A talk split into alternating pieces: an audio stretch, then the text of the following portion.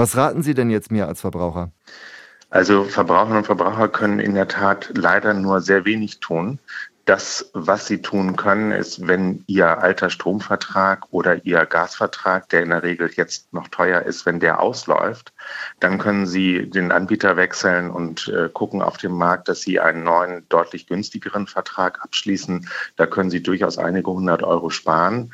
Aber jetzt zu diesen konkreten Änderungen, die gestern von der Koalition beschlossen wurden, da können Sie praktisch gar nichts tun. Wir machen uns aber da Sorgen. Mhm. Beim Autofahren, das betrifft ja ganz viele Menschen, weil eben der Sprit teurer wird. Da kann man eigentlich nur das Auto öfter mal stehen lassen, wenn es denn geht. Ne?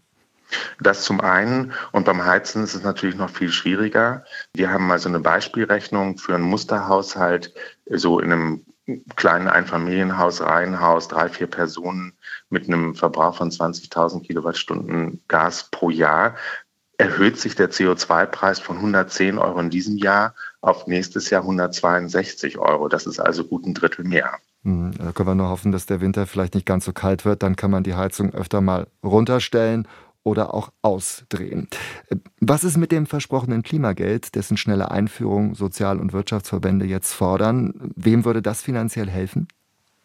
Das Klimageld ist ja eigentlich als Ausgleich für den CO2-Preis, für den ansteigenden CO2-Preis jetzt auch gedacht.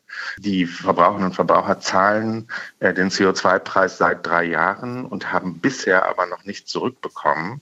Und auch zukünftig werden sie nicht äh, vollständig diesen CO2-Preis zurückbekommen. Deswegen fordern wir dieses Klimageld seit Jahren. Das muss jetzt unbedingt kommen. Die Dringlichkeit hat sich noch einmal erhöht. Das ist wichtig.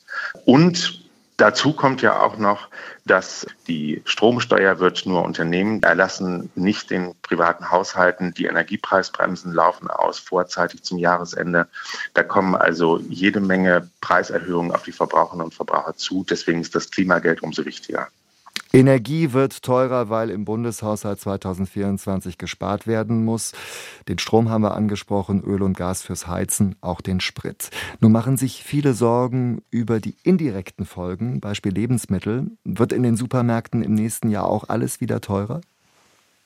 Das ist natürlich schwer zu sagen, aber auch Unternehmen müssen ja wieder höhere Energiepreise zahlen, zumindest zum Teil.